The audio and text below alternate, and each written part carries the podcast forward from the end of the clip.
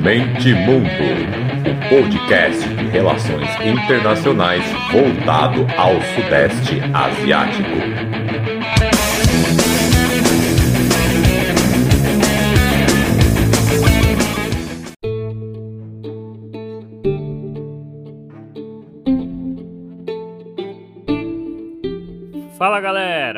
Podcast Mente Mundo na área. Após um longo hiato, de novo um ASEAN News. Vou explicar o trocadilho, que tem muita gente nova desde o trocadilho anterior. Eu pus ASEAN News, porque agora foram duas mil visualizações aqui no podcast. Quando fez mil, eu fiz esse trocadilho. É, trocadilho sabe como é que é, né? Quanto pior, melhor. Então, fiz de novo agora que bateu dois mil. E já linko aí com muito obrigado. De novo. Tenho que começar todo episódio agradecendo, não tem jeito. Dois mil, duas mil visualizações aí em nem um ano e meio de brincadeira. Então, muito obrigado. E coincidiu também de as News, né? Para quem não sabe, já são quase quatro meses que eu não faço. É, eu vou pegando aí as notícias da semana dos 10 países do Sudeste Asiático e faço, né? Um, um, como eu posso dizer aí, um punhadão aí, um resumão das melhores notícias, mais importantes. E aí coincidiu tanto no 1000 quanto agora no 2000 de eu, eu fazer essa peneira aí, mas acabar não conseguindo fazer episódio. Correria da vida, né? E agora também com episódios com convidados, e aí acabo deixando passar. E coincidiu de um mês. Tem as notícias que eu vou falar aqui, é mais ou menos de um mês pra cá. Então ficou legal, sem querer ficou casadinho. Tanto o Mills, que foi quando fez mil quanto agora, o Mills 2, é, em vez de ser semanal, é quase um mês aí, tá? Né? Dia 15 do mês passado para agora. Então até que ficou uma coincidência legal. E por falar em, episódio com convidados, gente, quem não ouviu ainda o episódio passado com o Mansur, tá dando mole, hein? Que aula de história, de religião. Ele falou é, Malásia, Indonésia, diferenças, semelhanças do, do Islã, de uma corrente filosófica com a outra. Cara, ficou muito, muito legal. Foi um dos episódios mais legais aí que eu já fiz. O Bruno também aí dando seu, seu pitaco, dando também suas, fazendo suas perguntas. Um abraço pro Bruno aí, muito obrigado pela participação. Chamei ele de, de última hora, ele topou. Então é isso. Obrigado, Bruno. Obrigado, Mansur. O episódio ficou show. Quem não ouviu tá dando mole. Então é isso. É, o episódio vai ficar grande, né? Como eu disse, aí são é, quase um mês de notícia, embora eu tenha cortado bastante, deixei só as que eu achei mais, mais legal mesmo. Então, para não ficar maior ainda, é, de novo, muito obrigado e é nós.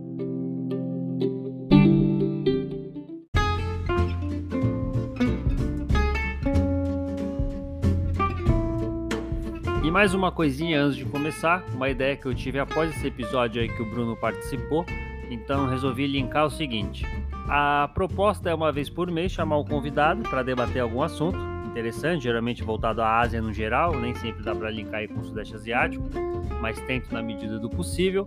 Então agora a ideia é quem puder colaborar aí, sabe como é que é, né? Investir aqui no microfone, numa câmera melhor para jogar alguns vídeos no YouTube, pretendo fazer umas outras coisas no YouTube também.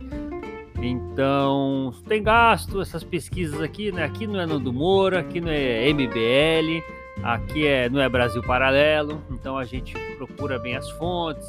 Então aqui é uma coisa trabalhosa, você tem que procurar bem o que você está falando. Muitas vezes vou no Google Acadêmico, que não é brincadeira.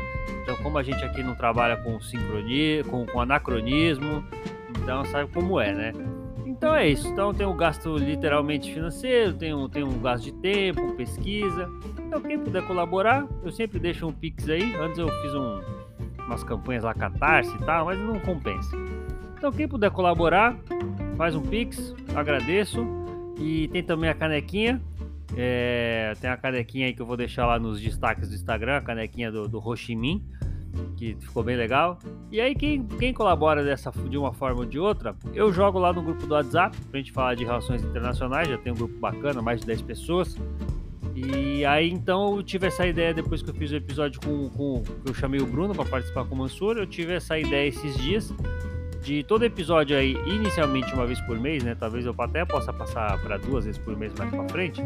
Então, sempre que eu chamar um convidado, eu vou chamar alguém também desse grupo do grupinho ali, que de pessoas que colaboraram de alguma forma com o projeto, para participar também. Então são essas dois, esses dois agrados aí, para quem puder me ajudar, com, com, com um piquezinho maroto, ou comprando uma canequinha. Aí faz parte do grupo lá do WhatsApp e também participa dos episódios que daqui para frente aí eu for fazendo com o convidado. Então fica com a, participação. O convidado que eu chamo, aí vou no grupo do WhatsApp, vou criar algum método de escolha ali que eu não sei ainda e vai ser dessa forma a partir de hoje, certo? Então quem puder colaborar aí, ó, da comunidade Mente Mundo, agradecido.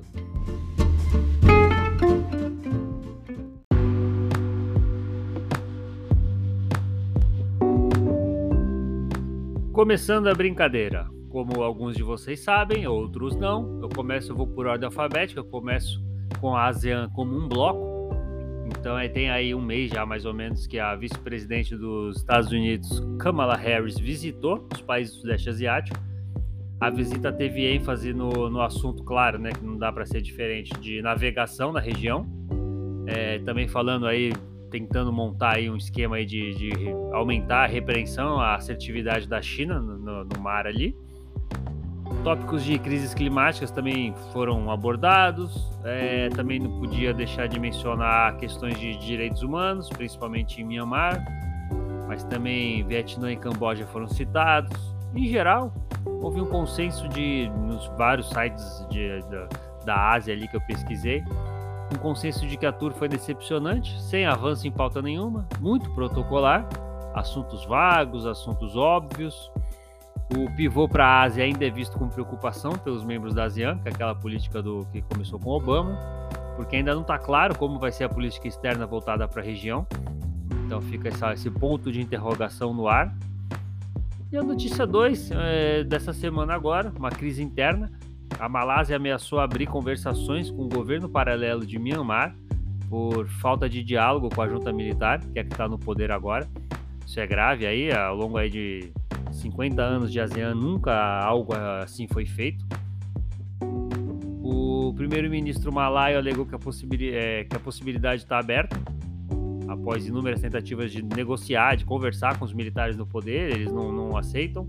Então o bloco aí, a organização, está num momento bem conturbado, bem problemático. E, claro, né? Seguimos de olho.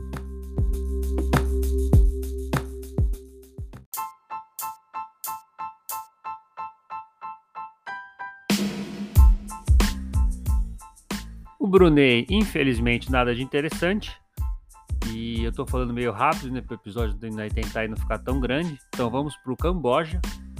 O Ministério da Justiça do Camboja pediu ao seu homólogo do, do Chipre, o homólogo cipriota, para ficar bonito, cooperação na investigação e no fornecimento oficial da verdade em relação às alegações de que o primeiro-ministro Hun Sen possui um passaporte da República do Chipre. Isso faz parte das denúncias do The Guardian e do Washington Post referência ao Pandora Papers. É, tá dando o que falar, não é só aqui no Brasil, não. Então, segundo essa coleta de, de, de dados aí, de informações desse consórcio mundial que foi feito, né? Segundo eles, o primeiro-ministro do Camboja tem também um passaporte cipriota. Claro, né? Eu peguei essa notícia do Khmer Times. Então, com um país que não tem liberdade de imprensa, é engraçado você ler a notícia já defendendo o, o, o primeiro-ministro antes de mais nada. Então a notícia está bem assim. Na investigação e no fornecimento oficial da verdade em relação às alegações. E por aí vai. E aí critica os jornais, né? Enfim, é engraçado ver como esses países eles são imparciais em relação a assuntos de outros países, são até boas fontes para isso, tipo Al Jazeera, por exemplo, mas aí quando fala do próprio país, nossa, chega a ser até engraçado. Mas vamos lá, né? Notícia 2: o Congresso dos Estados Unidos aprovou a lei, de, lei da democracia no Camboja. Ela recomenda a imposição de mais sanções a altos funcionários do governo, responsáveis, aí, segundo os Estados Unidos, por minar a democracia do país. É o chamado Cambodia Democrat, Democracy Act. Bonito, hein? Foi, com, foi com, proposto, então, aí, para mostrar que muitos assuntos é, não têm racha né, entre democratas e republicanos, por Steve Chabot, que é do que é dos republicanos, e Lowenthal, dos democratas. Lowenthal, talvez? Não sei. E é isso. Aí tá no, no, no, no, Eles mesmos falaram o seguinte: promover eleições livres e justas, liberdades políticas e direitos humanos no país. É uma, um trecho lá da, da, da lei. Então é isso. Então, mais sanções ao Camboja. E a gente já vai agora pro próximo, que é Singapura. Vou adiantar aqui, não vou separar um, um, um bloco por país, não. Vambora, vambora que a vida é dura. O Parlamento de Singapura aprovou na segunda-feira uma lei que visa prevenir a interferência estrangeira na política interna. É, a oposição, claro, vem chamando os ativistas, né, vem criticando muito, falando que isso é uma ferramenta para esmagar dissidentes. A chamada Foreign Interference Bill permitirá às autoridades obrigar os provedores de serviços de internet e plataformas de mídia social a fornecerem informações dos usuários bloquear conteúdo, remover aplicativos que eles considerem hostis, sem grandes dificuldades, sem grandes aí, embrólios jurídicos. Grupos e indivíduos envolvidos na política local podem ser designados como, já que a lei é vaga e diz pessoas politicamente significativas, então é, a lei pode exigir que revele fontes de financiamento estrangeiro, é, sujeitar aí Aí também na lei diz que pode contramedidas serem feitas, ou seja, muito vago e supostamente para reduzir o risco de interferência no exterior. Então temos aí um, um, grande problema, claro, que você não lê em lugar nenhum, a não ser sites ali bem específicos sobre o Sudeste Asiático, porque Singapura é um parceiro do, do mundo inteiro, principalmente do Ocidente. Então olha que curioso, eu acabei de falar do Camboja, olha a linha do tempo como é que tá. O Camboja sofrendo sanções, porque de fato não é uma democracia, de fato tem um líder há mais de 30 anos no poder, mas Singapura nós temos aí pai e filho no poder desde que ela é, é, virou independente. Então também de democracia ele não tem nada, liberdade civil individual é tão ruim quanto o Vietnã, quanto o Camboja, e tudo segue normal. Em defesa, o ministro do governo disse que a internet criou um novo meio poderoso de subversão. Então eles alegam abertamente que é isso mesmo e falou, não gostou, tchau. O jornal, o Repórter Sem Fronteiras, alertou que o projeto traz, abre aspas, as sementes das piores tendências totalitárias, fecha aspas. Então é isso, tem mais informações lá no The, The Asian Post, vou deixar como sempre aí o link das, do, dos sites que eu pego as notícias. Mas é isso aí. Singapura também aprovando leis de, de países ditatoriais. E como diz o, o Neto, e ninguém fala nada.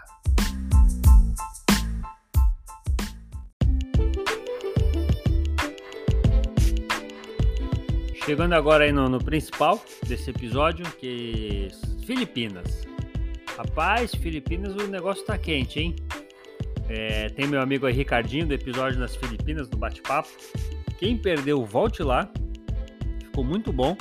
É bom que já dá para criar aí um, um, um, feedback sobre essa bagunça política que está o país, que é, né? Muitos países aí, como, como Filipinas. Uma bagunça histórica de muitas invasões, é, colonizações, enfim. Então, aproveitar aí, Ricardinho, sei que você vai me ouvir. Então, prepara aí ano que vem. Vou te chamar para vários bate-papos. Vamos fazer uma cobertura aí das eleições da Filipinas que nem xadrez verbal vai fazer. Tá aqui, hein? Compromisso, hein? Hashtag compromisso. Vou, vou chamar o Ricardinho mais de uma vez aí ano que vem, que essas eleições prometem. E vou dar mais ou menos um panorama aqui. É o seguinte: já tem quase um mês aí, 15 dias talvez, o campeão de boxe o Manny Pacquiao, que já é senador, anunciou sua candidatura à presidência. E só que é o seguinte, ele é senador desde 2016, ele tem 42 anos. Ele, como é que ele disse aqui quando ele se candidatou? É, eu sou um lutador e sempre serei um lutador, dentro e fora do ringue. Ó, oh, que bacana. Então aí, nesse evento que ele, que ele confirmou, também disse, toda a minha vida não desisti de nenhuma luta. Nada é impossível se for ordenado por Deus. Vamos às questões aqui. Ele é do mesmo partido do Duterte, as relações entre os dois começaram a se deteriorar em março. É, membros, quando membros do partido assinaram uma resolução convocando o Duterte a concorrer como vice-presidente em 2022. Então, depois de seis anos, ele concorreria à vice-presidência, porque lá é proibido concorrer, lá não tem reeleição. O Duterte tentou aí umas alterações na Constituição e aí automaticamente dizer que zera né, a contagem ao, ao modificar a, a Constituição. Ele tentou putinizar as Filipinas, não deu certo. Aí ele partiu para outra tática de virar vice. E claro, criou um racha no partido, né? Então, do lado aí, de um lado a gente tem quem apoia o Pacquiao, do outro lado a gente tem quem apoia o Duterte, e o partido ficou rachado, principalmente depois desse anúncio, então rachou mais ainda. Então, vamos seguir a linha do tempo aqui. É, o Pacquiao também disse que aí também tem essa uma questão pela presidência do partido, quem vai ficar. Então, judicializar a questão é o PDP Laban, e aí o Paquiao também atacou pessoas do partido, é, falando que isso não foi autorizado, que não foi acordado internamente, é, o Duterte se candidatar à vice-presidência. Ele está bem atrás nas pesquisas, vai enfrentar muitos problemas internamente antes de mais nada, com o partido rachado no meio, não vai ter vida fácil. O candidato aí do, do, do outro bloco aí do Duterte é a sua filha, que também já é política. Aí vamos, a gente passa mais para frente, aí que que acontece? É o Duterte esses dias aí, pegando um tempo de surpresa, deve ter uma semana, dez dias, anunciou que não vai concorrer mais à vice-presidência do país, que ele desiste. Criou-se muitas especulações do porquê, né? Já que esse tipo de populista, se é que podemos falar assim, né? Que esse termo é muito vago, é meio problemático. Então, nessa essa galera que recente, né? Também falar outright também, talvez aí nas Filipinas seja meio complicado. Mas, né? Esse, esses líderes com, esse perfil, como o Duterte, é meio estranho, né? Querer sair do poder. Né? A gente viu o que aconteceu com o Trump, a gente já sabe o que vai acontecer aqui ano que vem, já vem acontecendo, né? Em declarações pelo menos esses anos, então, né? Sabe como é que é. Então, tô, pegou todo mundo de surpresa. Eu dei umas pesquisadas, aí tem alguns pontos que a gente pode considerar sobre possíveis motivos, motivos para ele desistir. Não atrapalhar a candidatura da sua filha, tentar aí, né, consertar o racha interno do partido. A sua popularidade tem caído muito, lembrando que ele ficou em mais de 90% de popularidade boa parte do, da, sua, do seu, da sua presidência. Aí também, pesquisas mostram que de 60% a 70% dos filipinos acham inconstitucional ou imoral eles candidatar como vice-presidente, já que lá não permite reeleição e isso não seria, né, não deixa de ser uma forma de continuar no poder. Então provavelmente sua saída tem aí um pouquinho de cada, ainda não está muito claro. E aí, vindo mais para frente agora, essa semana, o filho e homônimo do ex-ditador Fernandes Marcos falou agora, terça-feira para ser exato, que vai concorrer nas eleições. Aí ele disse o seguinte: Vou trazer liderança unificadora de volta ao nosso país. Ele tem 64 anos, e então, olha só que curioso ele tenta ocupar um vácuo deixado pelo Duterte. E olha, isso é muito curioso, porque o, o Pacquiao, talvez a filha do Duterte, não consiga né, cativar esse eleitorado mais radical. Então, nada melhor que um filho de um ex-ditador. E é interessante ver essas movimentações, né? Algo na França também, a Le Pen deu umas idas aí mais ou menos por cento, tentando ter mais, conseguir mais eleitores. Aí ela andou dando umas declarações e o que, que aconteceu? Surgiu um candidato muito mais à direita dela, que proíbe até um batizar nomes é, islâmicos no país, ter essa proposta. Enfim, é curioso quando alguns candidatos tentam fazer um movimento mais para o centro para agradar outras, outros, outro eleitorado e acaba perdendo né, quem o colocou lá. Então nas Filipinas está acontecendo algo assim. O Duterte anunciou a saída, então deixou um vácuo de poder ali na, na, na extrema direita. Mas é isso, né? Se a candidatura do Marcos Júnior for bem sucedida, seria um coro, coroamento notável, né, de um retorno político, já que o pai dele caiu aí nos anos 80 na revolta popular, a família ficou no exílio nos Estados Unidos. Aí depois, anos depois, as autoridades da, das Filipinas retornaram a família voltar a mãe dele também já teve cargos políticos, ele também, mas né, presidente é outra história, né? O Marcos aí, o Marquinhos, chama ele de Marquinho, Marco Júnior, né? O Marquinho, o Marquinho tentou defender o governo do seu pai, citando o crescimento econômico no período que o pai dele esteve no poder. E claro, né, minimizou questões de direitos humanos, é, defende a política de guerra às drogas do Duterte, diz que é favorável à pena de morte para todos os traficantes. Então é mais ou menos aí um Duterte 2.0, um Duterte anabolizado, com, já com um passado aí, com um histórico familiar bem pesado. Então vamos ver o que vai acontecer nas eleições, mas fiquem tranquilos que eu vou acompanhando aqui, postando, porque essas eleições aí vão ser, vão ser quentes. E para fechar as Filipinas, agora saindo das eleições, é, o país declarou apoio ao novo Pacto de Defesa, é, o AUKUS, né? Estados Unidos, Reino Unido e Austrália, que é, fala que trata de um desequilíbrio militar no Sudeste Asiático o principal diplomata de Manilha disse isso, contrastando fortemente com preocupações e declarações até fortes da Indonésia e da Malásia sobre uma possível corrida armamentista na região, uma provável, né? não diria nem possível. O secretário de Relações Exteriores, o Teodoro Locsin, não citou nenhum país responsável por esse assim chamado desequilíbrio, mas provavelmente, claro, se referiu à China, Manila e Pequim tiveram várias discussões verbais sobre o aumento da militarização do Mar do Sul da China. Os vizinhos do Sudeste Asiático, ele falou o seguinte: não possuem os meios militares para manter a paz e a segurança na região.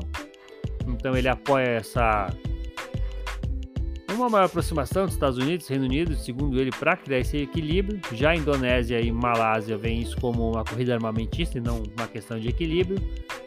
E seguimos, né? Esse assunto aí que vai dar muito o que falar ainda.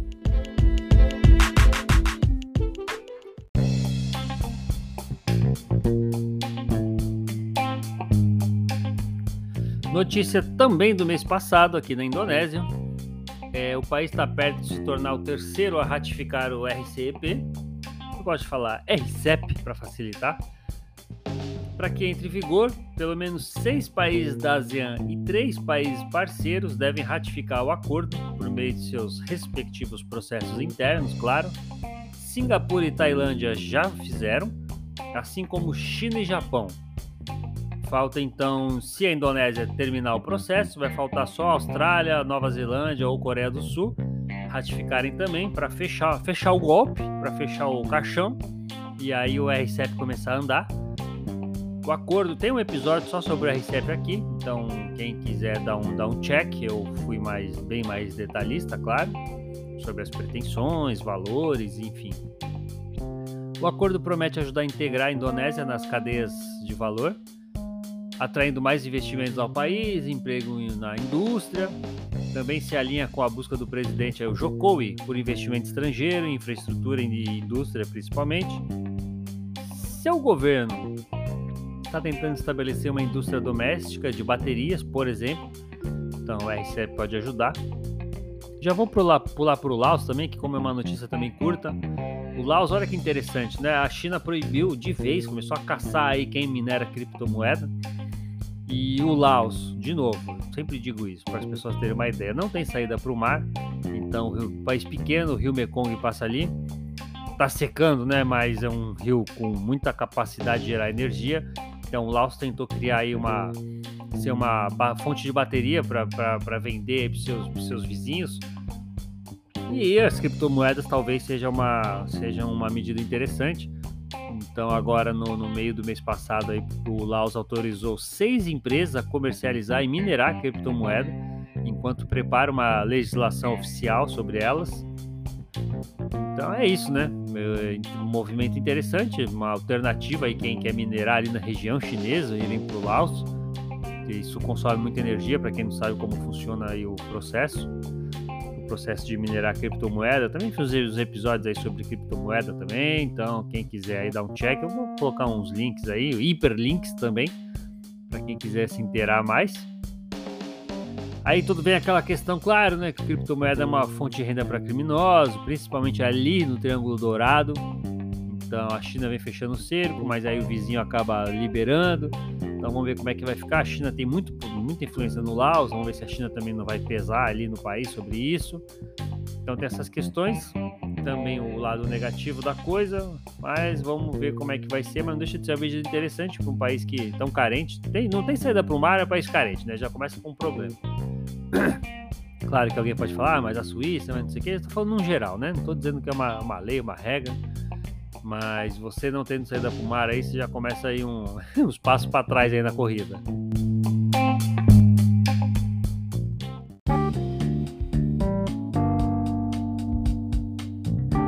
Malazinha. Chegando na Malásia, uma matéria muito interessante. Pouco se olha para a Malásia quando o assunto são as cadeias globais de valor, mas o país é central em muitas questões. Recentemente, notícia do mês passado também, a Toyota afirmou que cortaria a produção mundial de semicondutores por causa de lockdowns em partes da Malásia. E agora que aumenta a chance de diminuição de barreiras sanitárias, os semicondutores podem voltar ativa. Lá parece que estão afrouxando um pouco, mas teve umas regiões ali que, que tiveram ali uns, uns lockdowns mais pesados. O setor de semicondutores ele representa cerca de 6,8% do PIB da Malásia e emprega cerca de 575 mil trabalhadores. Globalmente, a Malásia responde por 7% do comércio total e 13% da capacidade global de teste de embalagem também. Então, muito se fala de semicondutor Taiwan, China, mas olha que interessante, a Malásia é um player também importante. Então, vamos pular para noticiadores também, não vou ficar falando muito aqui, esse episódio vai ficar grande demais. Vamos embora. A notícia 2: grupos da sociedade civil alertaram sobre o crescimento da intolerância racial e religiosa no país. Após duas controvérsias nas redes sociais no final de semana, essa notícia dessa semana agora, envolvendo um pregador muçulmano e outra foi um político. Em um viral no TikTok que acumulou mais de 17 mil visualizações, eu falo pregador muçulmano que eu não vou saber o termo certo Talvez aí eu tivesse que recorrer ao Mansur. É, vamos lá, vou me arriscar a falar os nomes. Em Siakir Nasoha, ele acusou budistas, hindus e dayaks, que são ali os indígenas dos estados de Sarawak e Sabah, no leste da Malásia, de matar muçulmanos, gerando temores de que suas palavras incitariam a violência contra esses grupos. E assim, do nada, o cara sacou ali uma notícia, uma suposta notícia totalmente aleatória, sem fonte, sem nada, e é isso, né? é esse poder da desinformação que a gente sabe como é que funciona. No atual clima político delicado, onde os residentes de Sabah e Sarawak sentem que são tratados injustamente no sistema federal, uma observação irresponsável como essa aumenta, aumenta certamente né, o descontentamento que já, já existe ali. Então essa região já foi tema aqui, que é um... Eu separei nos destaques do Instagram, né, secessão, que eu pretendo falar de outras ainda, por enquanto só tem esse episódio, então quem quiser dar um check, de novo, vou deixar os links aqui. E enquanto isso, o... enquanto os críticos faziam fila para denunciar o vídeo dele, um político do partido Bersato, ah, agora eu vou me arriscar, hein? Borhanuddin Cheharin estava no Facebook questionando um jogador de badminton que ele tem ascendência indígena e o cara estava questionando se ele poderia estar na seleção do país.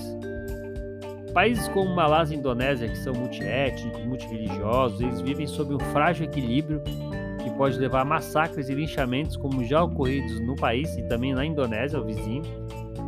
Na história da Indonésia tem pelo menos três ali ou quatro que dá para citar. De novo, né? Olha que legal. Isso é sinal que eu estou produzindo muita coisa. Fiz um episódio sobre também, vou linkar também. Maravilha, hein? Que maravilha! E aí tem lá, desde a época dos holandeses, já teve massacre, agora com o aumento dos investimentos chineses. Eu aí no, nos ASEAN News anteriores, aí meses atrás, já falei também que chineses chegaram no aeroporto para trabalhar, empresas chinesas, e aí o pessoal local lá na Indonésia atacou os trabalhadores, alegando a China, né? Tudo isso que a gente já sabe. Enfim, então a, Indonésia e a Malásia principalmente tem que tomar muito cuidado com isso, porque eles enfrentam muitas questões.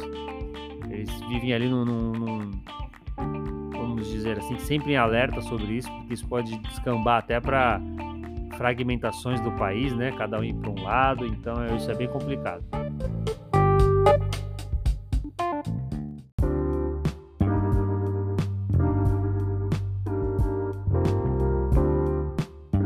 Dou um doce para quem acertar qual é o assunto de Mianmar. Não tem como fugir disso. Eu não lembro se no último AZ News eu falei sobre isso ou se foi depois, mas o governo paralelo ele convocou né, a população para pegar em armas para derrubar o governo militar. Então instalou um clima aí possível de guerra civil. E ele fez isso e agora é a notícia do, do mês passado é com essa declaração, né, com muitos tumultos que tem acontecido de lá para cá, a moeda de Myanmar caiu para o ponto mais baixo nos últimos anos. Não falo exatamente quantos anos, mas provavelmente desde que o país voltou a ser democrático, com muitas aspas aqui, né, para o democrático. De em fevereiro, quando, quando o governo militar deu golpe, um dólar valia, valia 1.330 da moeda local e agora está valendo 2.200. Então quase que dobrou a depreciação. Então, óbvio, né? O resultado da turbulência política provocada pelo golpe, seguido por protestos em massa, paralisações, greves, desobediência civil, repressões violentas e agora o governo aí paralelo, um, um, um grupo que se juntou falando abertamente que a população pegar em armas e atacar o pessoal dos militares. Então, claro que agora a moeda atingiu esse patamar. A notícia 2 é que a junta militar vai colocar a líder deposta Suki em julgamento por corrupção. Então já estão criando aí mais ou menos uma data para esse suposto julgamento, vamos dizer assim, né? Porque de julgamento mesmo aí, como a gente entende que deve ser um julgamento, não vai ter nada. Então, uma série de acusações que podem levar ela à prisão por décadas novamente. Ela se declara inocente de todas, claro. E é isso aí. Calcula-se aí mais de 1.100 pessoas mortas desde o golpe de fevereiro, mais de 8 mil presas e segue, segue o jogo. A notícia 3, muito triste também, né? Mianmar não tem como ter notícia feliz nesses últimos meses. A maioria da a maior parte da população de uma cidade ali perto da fronteira com a Índia fugiu. Segundo autoridades da Índia, depois fugiu depois que foi declarado, né? Ali tem uma região que tem muita milícia local, é um dos grupos de, de resistência ao governo e que também topou pegar em armas contra os militares. Segundo a Índia, como a região é fronteiriça ali, então a Índia consegue ter uma estimativa. A região, a cidade e outros vilarejos em voltas possuem cerca de 10 mil pessoas nos últimos meses, nas últimas semanas, 5.500 entraram no país, ou seja, mais da metade da população de uma região fugiu do país. Então, muito triste, aumentando esse número mundial que a gente tem, né, de pessoas que fogem, enfim. É isso aí, Myanmar é essa, esse suco de tristeza.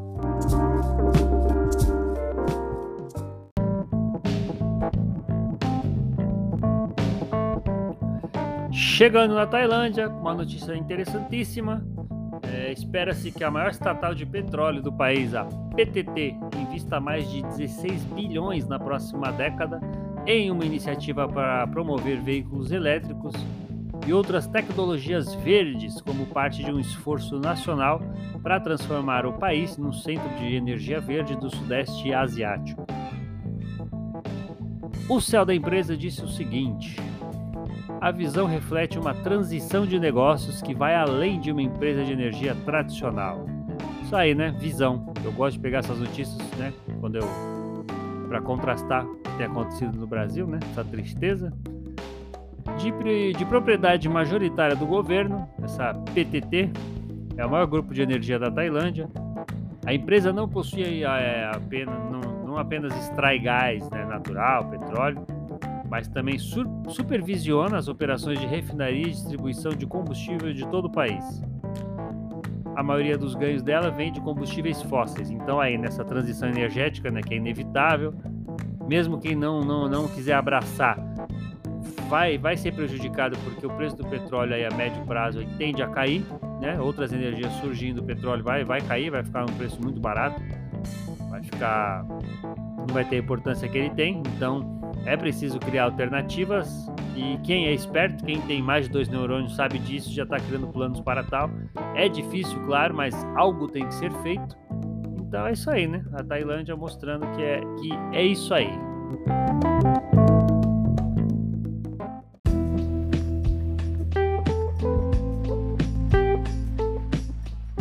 Good morning, Vietnã! Vietnã, é, a primeira notícia muito interessante, anunciou que vai comprar mais de 10 milhões de doses da vacina contra o coronavírus de Cuba, notícia do meio do mês passado também. O acordo veio apenas dois dias depois que o Vietnã se tornou o primeiro país estrangeiro a aprovar o uso, o uso emergencial da vacina Abdala. Na semana passada, Cuba iniciou o processo de busca de aprovação né, da OMS para a Abdala. Tem uma outra vacina também que eles estão desenvolvendo, que é a Soberana 2. A Havana afirma que a Abdala mostrou-se eficaz em torno de 92,28% dos casos em seus testes clínicos agora em junho. Cuba também vai enviar uma equipe ao Vietnã para transferir sua tecnologia para o Vietnã produzir localmente. Então, é uma notícia muito interessante, né? Não digo nem nessa questão de comunismo e esse papo aí que já está meio demodê, mas que é, a fragilidade né, do sistema de Cuba por causa dos embargos e tal, enfim. Então, é, estão aumentando a parceria com o Vietnã, porque isso, por tabela, envolve possíveis acordos aí mais para frente, né? Você cria uma relação muito positiva ir até o país, não só vender, mas também transferir tecnologia em um mundo tão egoísta que a gente tem visto aí alguns países acumulando cinco, seis vezes o número de vacina do que sua própria população pode absorver e mesmo assim não vende, estoca. Então é legal, né, ver essas medidas contrárias, independente aí, não estou nem fazendo mérito se o país é democrático ou não é. Estou só me referindo aqui à questão de egoísmo barra é, gentileza, então é interessante essa notícia. Tomara que dê certo, tomara que isso abra portas para muitos outros países terem. Tem muito país pobre aí que não tem nem 5% da população vacinada ainda. Isso pode até criar cepas mais perigosas, né? Enfim, então tomara que medir essa medida dê certo, ande e muitas outras desse, desse, desse porte ande, porque muito país ainda está com a vacinação zerada, enquanto, outro, enquanto outros aí tem toneladas de doses paradas e sequer vendem. O acordo 2, o acordo 2, a notícia 2 é um acordo militar com o Japão. Pela primeira vez, Tóquio vai vender mercadorias militares, assim que saiu a notícia, pelo menos no site que eu, que eu peguei aqui, o Asia Times, mercadorias militares e compartilhar tecnologia de defesa sensível. O acordo também permite exercícios militares conjuntos e eleva ali o relacionamento bilateral para outro, outro patamar inclusive por meio de uma colaboração mais profunda na segurança cibernética. O negócio também deve pavimentar o caminho para a aquisição de navios japoneses pelo Vietnã em um futuro próximo. O Japão tem uns acordos ali mais ou menos nessa linha com Filipinas e Indonésia, então o Vietnã seria o terceiro país do Sudeste Asiático a aprofundar as relações. Lembrando, né, sempre bom falar que esse tipo de, de acordo ele é, ele é muito mais profundo porque envolve troca de de informações, é, como é que fala? Você tem que dar treinamento, cria também ali vendas futuras de peças, de pares, de componentes, enfim. Então, esse tipo de acordo realmente ele, ele fortalece relações bilaterais material sensível, né? Envolve confiança, enfim. Então, o Vietnã aí nessa, nessa onda né, de Quad, enfim, é a ideia de, de mostrar para a China que, que os países são pragmáticos, que não, não vão aceitar de bom grado ali uma a China mais assertiva, está nesse, nesse contexto aí do, do, do Mar do Sul da China que todo mundo já sabe.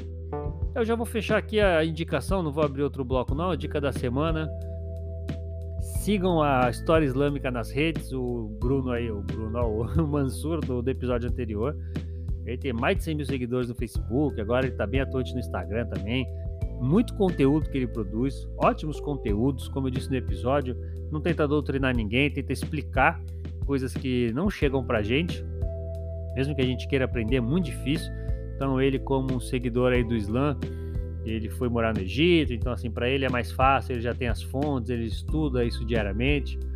Então, sigam ele no Facebook, no Instagram, TikTok. TikTok, eu não sei se ele produz muito, eu nem tenho TikTok, então não, não estou de olho. Mas Facebook, Instagram é diário, então sigam ele nas redes sociais todas aí que ele merece. É um conteúdo de, de, de primeiro nível.